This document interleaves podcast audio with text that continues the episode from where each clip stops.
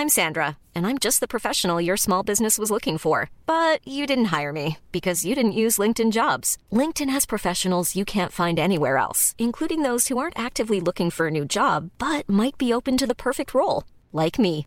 In a given month, over 70% of LinkedIn users don't visit other leading job sites. So if you're not looking on LinkedIn, you'll miss out on great candidates like Sandra. Start hiring professionals like a professional. Post your free job on linkedin.com/people today. Hi, I'm Daniel, founder of Pretty Litter. Cats and cat owners deserve better than any old-fashioned litter. That's why I teamed up with scientists and veterinarians to create Pretty Litter. Its innovative crystal formula has superior odor control and weighs up to 80% less than clay litter. Pretty Litter even monitors health by changing colors to help detect early signs of potential illness. It's the world's smartest kitty litter. Go to prettylitter.com and use code ACAST for 20% off your first order and a free cat toy. Terms and conditions apply. See site for details.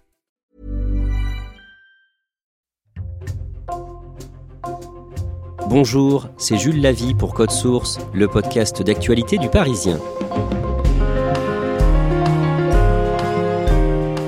Le 5 juillet, l'Espagnol Luis Enrique, 53 ans, a été nommé entraîneur du Paris Saint-Germain en remplacement de Christophe Galtier.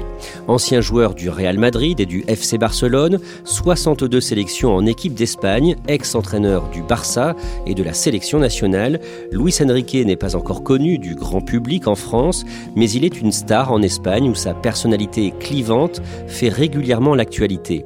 Qui est Luis Enrique? Réponse dans Code Source aujourd'hui avec François David, correspondant du Parisien et de RTL à Barcelone depuis 2008. François David qui est de passage à Paris.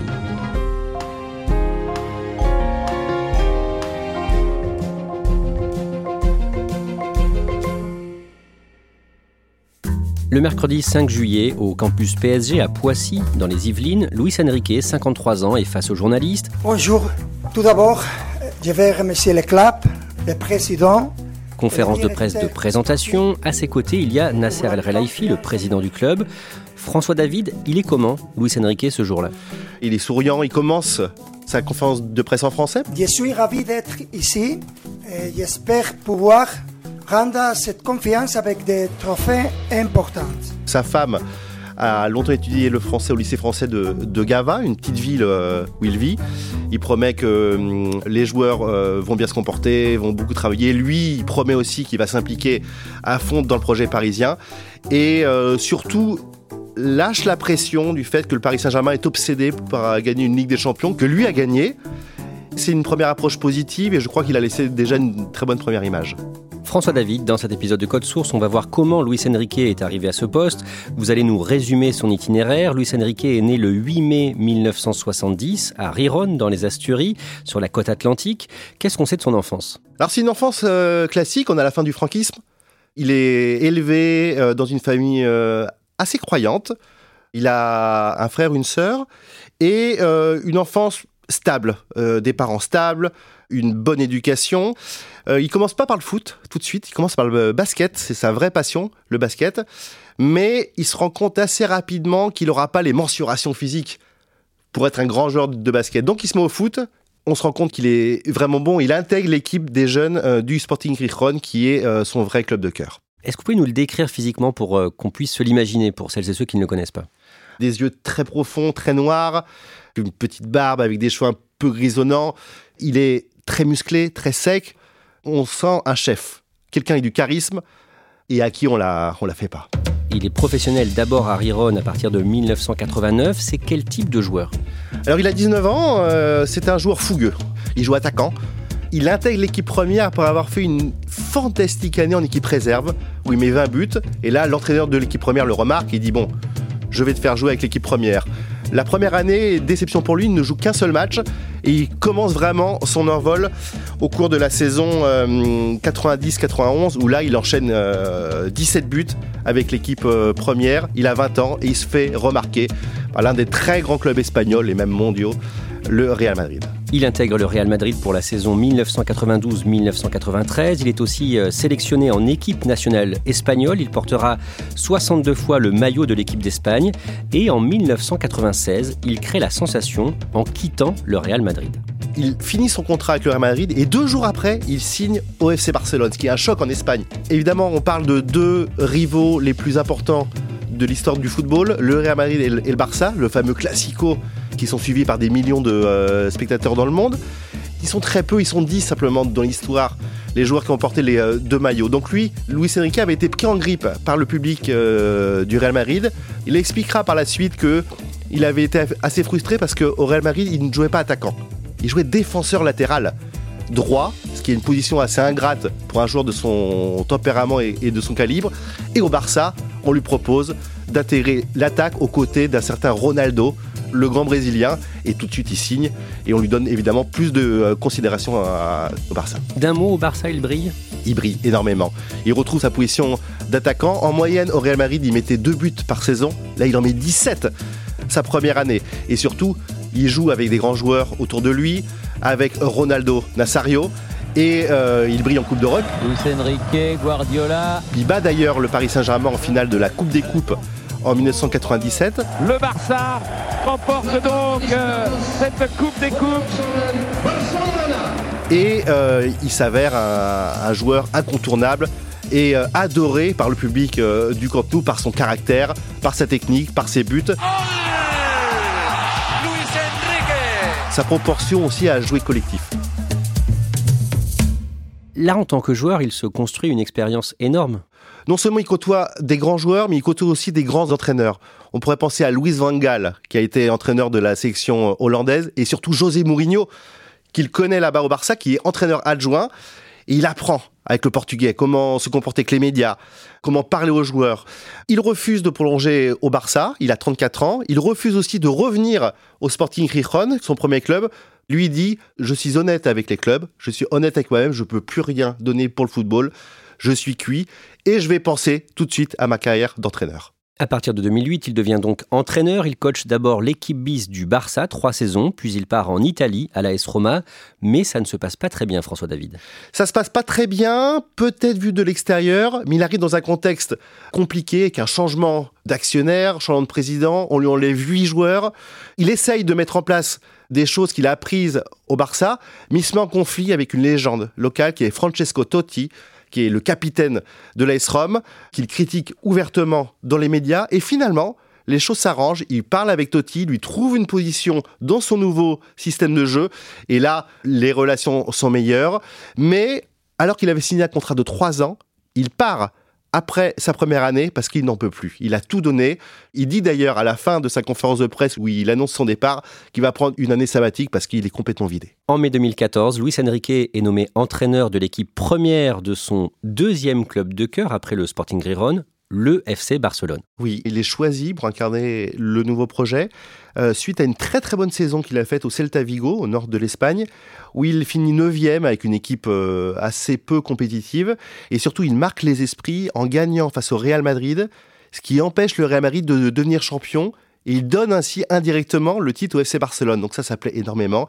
Et il est choisi pour incarner un nouveau projet. Le Barça, depuis le départ de Pep Guardiola, patinait un petit peu, ne savait pas trop où il allait. Et le Barça trouve son homme charismatique en la personne de Luis Enrique. Et donc il est comment en tant qu'entraîneur? Il est omniprésent, mais tout en donnant une certaine liberté aux joueurs. Beaucoup d'entraîneurs pourraient se cacher et laisser jouer toutes les stars. Lui, non. Il aime bien aussi superviser tous les entraînements avec une passerelle où il observe ce qui va se passer. Il utilise des fois un mégaphone pour se faire bien entendre. Il a un staff très élargi où chacun est spécialisé, mais lui, c'est le grand chef d'orchestre. Il coordonne tout pour que euh, la sauce prenne. En janvier 2015, il n'est pas satisfait du comportement de l'attaquant star du Barça, l'Argentin Léo Messi. Alors on est euh, le 2 janvier 2015, euh, Messi vient juste de revenir d'Argentine où il a passé les fêtes là-bas et le Barça doit jouer deux jours après face à la Real Sociedad, qui est une de ces bêtes noires, une des équipes qui n'arrive jamais à battre. L'entraînement se passe pas bien. Lui, il est arbitre de ce un petit match euh, que les joueurs jouent entre eux. Il y a une faute sur Messi qui n'est pas sifflée par Luis Enrique.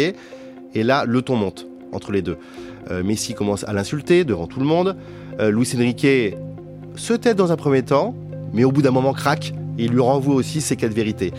Et la sanction tombe, Messi, pour la première fois de sa carrière, va être remplaçant lors d'un match. La presse le sait, quelques heures avant, Et effectivement, confirmation, Lionel Messi débute le match face à la Real Sociedad le 4 janvier 2015 sur le banc touche, scandale en Espagne. Messi entre pendant la rencontre, le Barça perd le match et quelques heures après, Luis Enrique vient parler à Lionel Messi. L'échange est direct et franc. Luis Enrique répète à Messi que c'est le meilleur joueur du monde, mais que pour retrouver tous les titres qu'il avait eus avec Pep Guardiola quelques années avant, il va devoir le suivre et suivre ses préceptes. Messi l'accepte et à partir de là, la machine va s'emballer et le Barça va être inarrêtable. Cette année-là, le Barça de Luis Enrique signe une saison record une saison historique où le Barça remporte euh, la Liga, donc le championnat d'Espagne, il remporte la Coupe d'Espagne, l'équivalent de notre Coupe de France, et surtout la Ligue des Champions. Le coup d'envoi de cette 60e finale de Ligue des Champions entre la Juve et le Barça. Il lui échappait euh, depuis 4 ans, avec un jeu extraordinaire, avec une montagne de buts. Avec Messi, l'arrêt de but C'est suivi par Luis Suarez Et surtout la formation d'une attaque historique que l'on surnomme la MSN, composée de Messi, c'est le M, de Luis Suarez, un attaquant uruguayen racé qui est le S, et Neymar, qui est le N. Et cette euh, attaque historique va détruire toutes les défenses en Europe et amener le Barça à cette euh, Ligue des Champions. Le Barça est champion d'Europe avec ce but de Neymar. Ça fait 3 buts 1 et pour la cinquième fois de son histoire, l'FC Barcelone est sacré champion d'Europe. Il n'y a plus de suspense désormais. Pendant la saison 2016-2017, le Barça de Luis Enrique joue contre le Paris Saint-Germain de Cavani ou encore Di Maria en Ligue des Champions en huitième de finale. Le match aller se déroule le 14 février au Parc des Princes et c'est très compliqué pour les Catalans. Oui, le jour de la Saint-Valentin. Euh, le, Barça est étrié au Parc des Princes. Cavani oui magnifique Il manquait plus que lui 4 euh, buts à 0. C'est terminé Terminé sur une copie parfaite L'équipe de Titi parisien a donné la leçon au quintuple champion d'Europe. C'est bien simple, on ne reconnaît pas le Barça. Et les spectateurs en, Espagne et les, commentateurs disent carrément que c'est le Paris Saint-Germain qui joue comme le Barça ce soir-là. Et euh, une défaite 4 à 0 qui laisse peu de chance finalement au Barça pour le, le match retour. Ils doivent remonter 4 buts. Comment réagit Luis Enrique après ce naufrage? Il dit quoi? Alors publiquement, en conférence de presse, il admet la supériorité ce jour-là du Paris Saint-Germain. Il confirme que le PSG a été bien plus fort. Et en coulisses, c'est assez spécial. Il y a une altercation qu'un journaliste de la télévision catalane. Ils en viennent presque aux mains. Il faut trois personnes pour les arrêter. Il critique ouvertement le journaliste en disant qu'il n'a rien compris à ce match-là, que lui a essayé de faire des choses et que euh, lui s'y connaît beaucoup plus en football que le journaliste. Donc ça passe assez mal. On met ça sur le compte de la frustration. Mais cet épisode-là, effectivement, choque beaucoup de personnes en Espagne. Malgré tout, après cette défaite, Luis Enrique ne veut pas baisser les bras. Publiquement, il dit Si jamais on a été capable de mettre 4 buts au Real Madrid dans un match joué en novembre, on est capable de mettre 6 buts au Paris Saint-Germain. Donc il commence à mettre l'idée que l'exploit est possible. Deuxième chose, il change de tactique. Fini le sacro-saint 4 défenseurs, 3 milieux terrain, 3 attaquants, où le Barça a toujours joué de cette manière, il change. La mayonnaise prend, le Barça joue trois matchs de championnat. Ils mettent 13 buts, ils en encaissent que deux. Donc les joueurs ont confiance dans ce système. Et surtout, il a été critiqué énormément suite à ses défaites au Parc des Princes. Il dit Cette saison va être la dernière pour moi. J'arrête à la fin de la saison. Sous-entendu, je suis là, vous allez devoir faire avec moi et on va aller ensemble au bout. Le match retour, ce huitième de finale retour de la Ligue des Champions, se dispute le mercredi 8 mars à Barcelone, au Camp Nou. François David, vous êtes sur place pour Le Parisien et pour RTL. Vous commentez ce choc en direct. On a senti quelque chose d'électrique avant le match. Et le match va se dérouler comme dans un rêve. La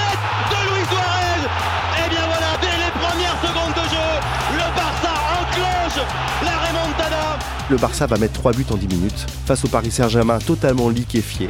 Messi pour euh, ce penalty en puissance 3-0 pour le Barça, 4 minutes de jeu en deuxième mi-temps. Paris est au bord du précipice, Barcelone est un but du miracle, incroyable. Et le dernier but dans les arrêts de jeu qui scelle la victoire du Barça.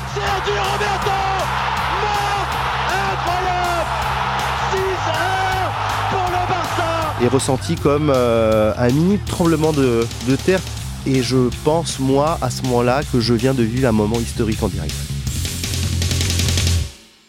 Score final 6 buts à 1. À la surprise générale, le Barça élimine le PSG. Comment réagit Luis Enrique après cette victoire qu'on va appeler la remontada? Il dit que euh, les joueurs sont allés chercher cette victoire-là, qu'ils ont mis les moyens et que euh, c'est peut-être le plus beau jour de sa vie en tant que coach. Cette année-là, le Barça se fait sortir à l'étape suivante en quart de finale par la Juventus Turin. Il quitte le Barça comme il l'avait promis à la fin de la saison, mais avec un très bon bilan finalement. Neuf trophées, dont la Coupe d'Espagne cette année-là. François David, en juillet 2018, il est nommé sélectionneur de l'équipe nationale espagnole. Cette nomination ne fait pas l'unanimité au départ. Ça ne fait pas l'unanimité malgré les bons résultats au Barça, malgré la compétence que l'on sait de Luis Enrique. On aime ou on déteste Luis Enrique.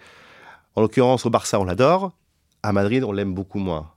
On l'a dit qu'il avait quitté le Real Madrid pour aller au, Barça. Et la presse madrilène qu'il n'a jamais trop aimé commence à contester du fait qu'avec ce personnage-là, l'Espagne n'ira jamais loin parce que c'est un personnage qui va diviser. En mars 2019, pendant un rassemblement de l'équipe d'Espagne qu'il dirige, il apprend que sa fille de 9 ans souffre d'un cancer. Oui, on est à Malte pour la qualification pour l'Euro 2020 qui se déroulera en 2021 à cause de la pandémie. Priorité à la famille, il quitte le rassemblement de l'équipe d'Espagne, retourne dans sa maison euh, vers Barcelone pour être évidemment au chevet de, de sa fille. Luis Enrique se met en congé de son poste de sélectionneur pour se consacrer à sa fille. Il est remplacé par son adjoint et le jeudi 29 août 2019, il annonce sur Instagram la mort de sa fille Chana. C'est un choc à 9 ans évidemment après des, des mois passés à son chevet. Il remercie tout le personnel hospitalier de Barcelone et il dit que maintenant il va se tourner vers l'avenir. Il dira après qu'il a beaucoup lu dans cette période-là, beaucoup lu sur la mort. Sergio Ramos, qui est à ce moment-là son capitaine en équipe d'Espagne, prend la parole au nom du groupe en lui disant que euh, toute l'équipe sera évidemment derrière lui.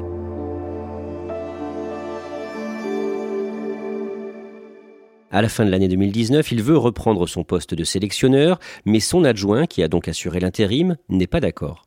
Un certain Robert Moreno, qui a été son adjoint, qui été son meilleur ami, qui l'a suivi au Barça, et euh, qu'il a pris avec lui pour entraîner l'équipe d'Espagne. Robert Moreno est nommé deux mois après le départ de Luis Enrique officiellement, et Robert Moreno ne veut pas lâcher son poste. Il dit euh, J'ai aidé l'Espagne à, à faire les qualifications, je veux jouer l'euro, et après, si tu veux, Luis Enrique, je redeviendrai adjoint.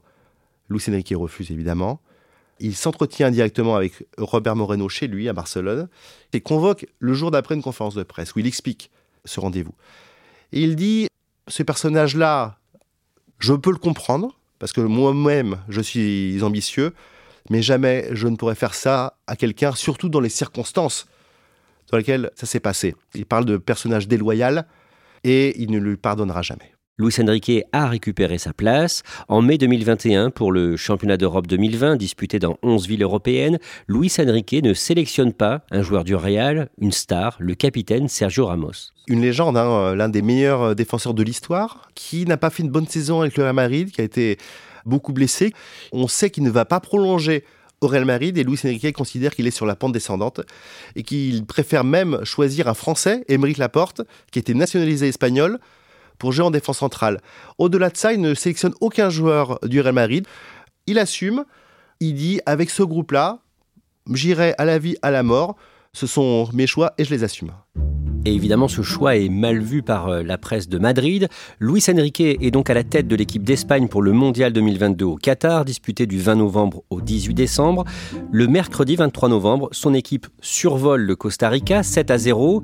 Le dimanche 27 novembre, l'Espagne va jouer contre un gros morceau, l'Allemagne, et le sélectionneur Luis Enrique envoie un message personnel sur Instagram. Oui, une vidéo euh, prise alors qu'il est en train de faire du vélo. Il s'adresse directement à la caméra, directement à sa fille, à Chana, décédée il y a 4 ans auparavant. Il lui dit Ma fille, aujourd'hui tu auras eu 13 ans. Et c'est un moment vraiment spécial pour moi. Et je voulais vraiment te le dire alors qu'il est en pleine compétition et que l'Espagne est l'un des favoris pour la Coupe du Monde. C'est un message vraiment qui touche énormément de, personnes en Espagne. Au niveau sportif, l'Espagne concède le nul un partout face à l'Allemagne. Ensuite, elle perd contre le Japon de buts à 1. François David, Luis Enrique est un peu tendu pendant les conférences de presse après ces matchs. Il est très tendu euh, avec euh, la presse qui est majoritairement madrilène. Ça se passe pas bien du tout. Il use beaucoup euh, de provocations, d'ironie. Il s'autoproclame meilleur entraîneur de l'histoire et prend surtout toute la pression sur lui.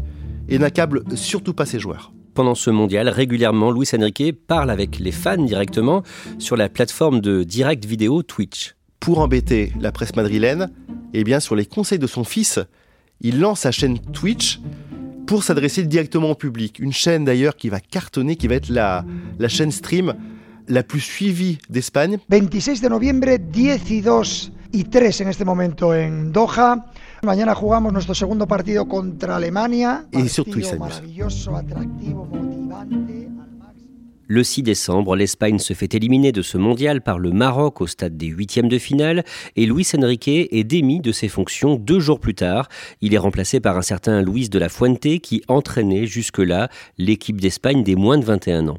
Alors qu'on pensait que Luis Enrique allait prolonger avec l'équipe d'Espagne, il est démis de ses fonctions et je pense que le président de la fédération prend cette défaite-là, cette élimination comme une opportunité.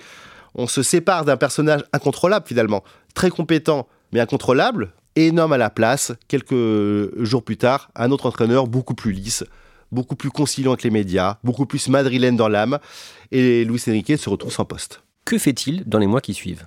Il se fait oublier médiatiquement, il fait juste une interview après le mondial, et après on l'oublie. On sait qu'il euh, voulait prendre du repos, d'être avec, avec sa femme, avec ses deux enfants euh, qui lui restent, et il fait beaucoup de sport. Beaucoup de, de natation, beaucoup de cyclisme, beaucoup de course à pied.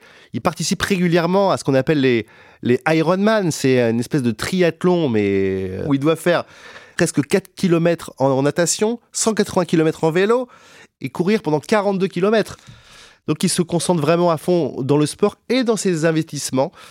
On sait qu'il est euh, très intéressé par les énergies renouvelables et il s'occupe de sa famille en attendant un nouveau poste. Le 25 mai, Le Parisien et le site goal.com annoncent que Luis Enrique va remplacer Christophe Galtier comme entraîneur du Paris Saint-Germain, ce qui est confirmé officiellement le mercredi 5 juillet. François David, vu d'Espagne, ce départ de Luis Enrique pour Paris, comment est-ce que c'est perçu? C'est perçu avec euh, beaucoup d'excitation. Et finalement, en Espagne, on a hâte de le voir, euh, Luis Enrique, encore une fois, à la tête d'un énorme projet comme il a eu au Barça. Et les gens, je pense, en Espagne se rendent compte ou pensent que Luis Enrique va être la personne qui va donner ses lettres de noblesse au Paris Saint-Germain et le faire redevenir un club crédible en Europe. En tout cas, en, Espagne, oui, on pense que c'est la personne euh, idéale et les jeunes, surtout, ont très très envie de voir ce Paris Saint-Germain de Neymar, de Mbappé, avec Luis Enrique à sa tête.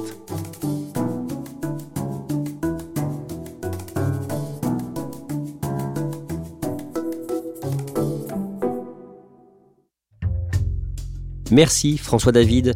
Cet épisode de Code Source a été produit par Raphaël Pueyo, Clara Garnier-Amouroux, Julia Paré et Thibault Lambert.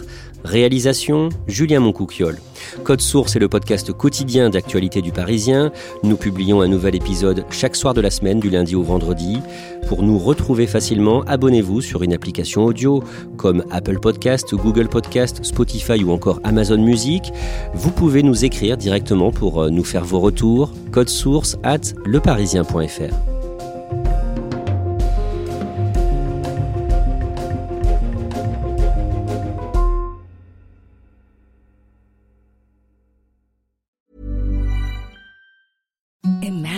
softest sheets you've ever felt. Now imagine them getting even softer over time. That's what you'll feel with Bowl and Branch's organic cotton sheets. In a recent customer survey, 96% replied that Bowl and Branch sheets get softer with every wash. Start getting your best night's sleep in these sheets that get softer and softer for years to come. Try their sheets with a 30-night guarantee. Plus, get 15% off your first order at bowlandbranch.com. Code BUTTERY. Exclusions apply. See site for details.